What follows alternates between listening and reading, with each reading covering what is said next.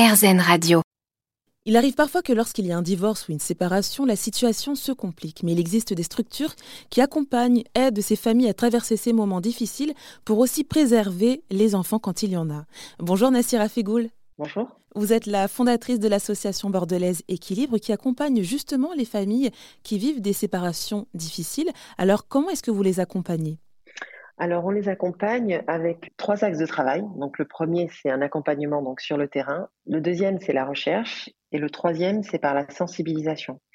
Par rapport à l'accompagnement, euh, on a cinq euh, points euh, essentiels aujourd'hui qu'on a pu constater aujourd'hui à travers des études, à travers une étude également que j'ai fait euh, lorsque j'ai repris mes, études euh, en psychologie, ben, on a pu constater que les gens avaient besoin en fait d'être accompagnés au niveau de la justice, donc la préparation de leur dossier, comment présenter un dossier à un juge, à l'avocat, pour qu'on ait le meilleur diagnostic et que le juge puisse donner la meilleure décision pour leurs enfants. Le deuxième point, c'est l'accompagnement psychologique, qui est presque d'ailleurs le premier, puisqu'aujourd'hui, on tente justement d'accompagner les gens pour qu'ils sortent de leur souffrance liées euh, à leur couple conjugal pour éviter de euh, mélanger le couple parental à travers ce conflit-là. En fait, l'idée c'est qu'ils restent des parents et que l'enfant ne souffre pas au milieu du conflit conjugal.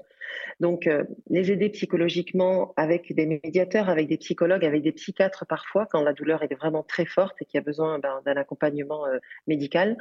Euh, l'idée, c'est vraiment euh, qu'ils soient aptes à euh, s'occuper de leurs enfants pour que la souffrance ne vienne pas les envahir, notamment pour toutes les démarches administratives que nécessite une séparation. Toutes les personnes dont vous venez de nous parler, c'est une équipe que vous avez toujours avec vous ou, vous les redirigez vers des psychologues, vers des médiateurs? Alors, la stratégie qu'on a voulu mettre en place, justement, c'est de ne pas avoir une équipe fixe qu'on paye, puisque ça, ça coûte très cher aujourd'hui pour une association.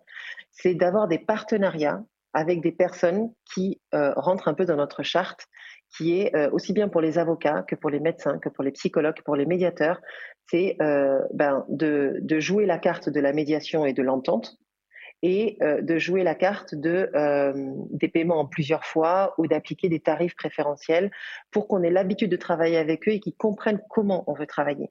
Donc l'idée c'est des partenaires donc juridiques, psychologues, médiateur.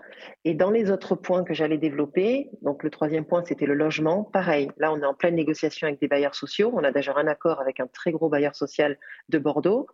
Euh, on a des accords avec les banques, puisque le quatrième point, c'est le financier. On accompagne les gens dans leur démarche administrative financière parce que souvent, ils ont besoin de vendre une maison, de donner la part euh, à l'autre conjoint qui, qui, qui, va euh, partir de la maison. Donc, il y a ce besoin aujourd'hui d'avoir des partenariats et des courtiers pour que les dossiers se fassent très vite.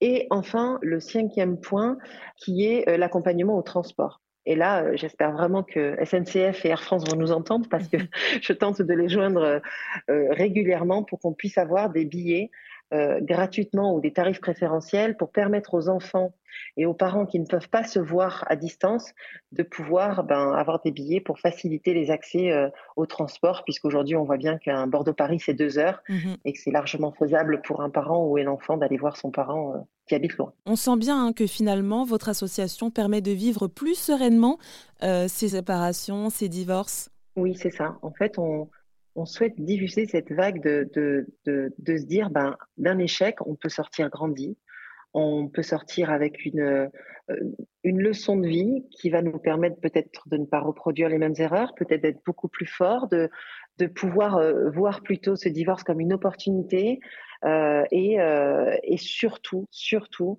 de se dire, OK, on divorce, mais mon enfant n'est pas responsable de mes choix amoureux. Maintenant, euh, je dois me concentrer sur lui pour pas que lui souffre de ces choix-là d'adulte. Eh bien, merci Nassira Fegoul pour votre intervention sur RZN Radio. Je rappelle que vous êtes la fondatrice de l'association Équilibre qui agit sur tout le territoire national.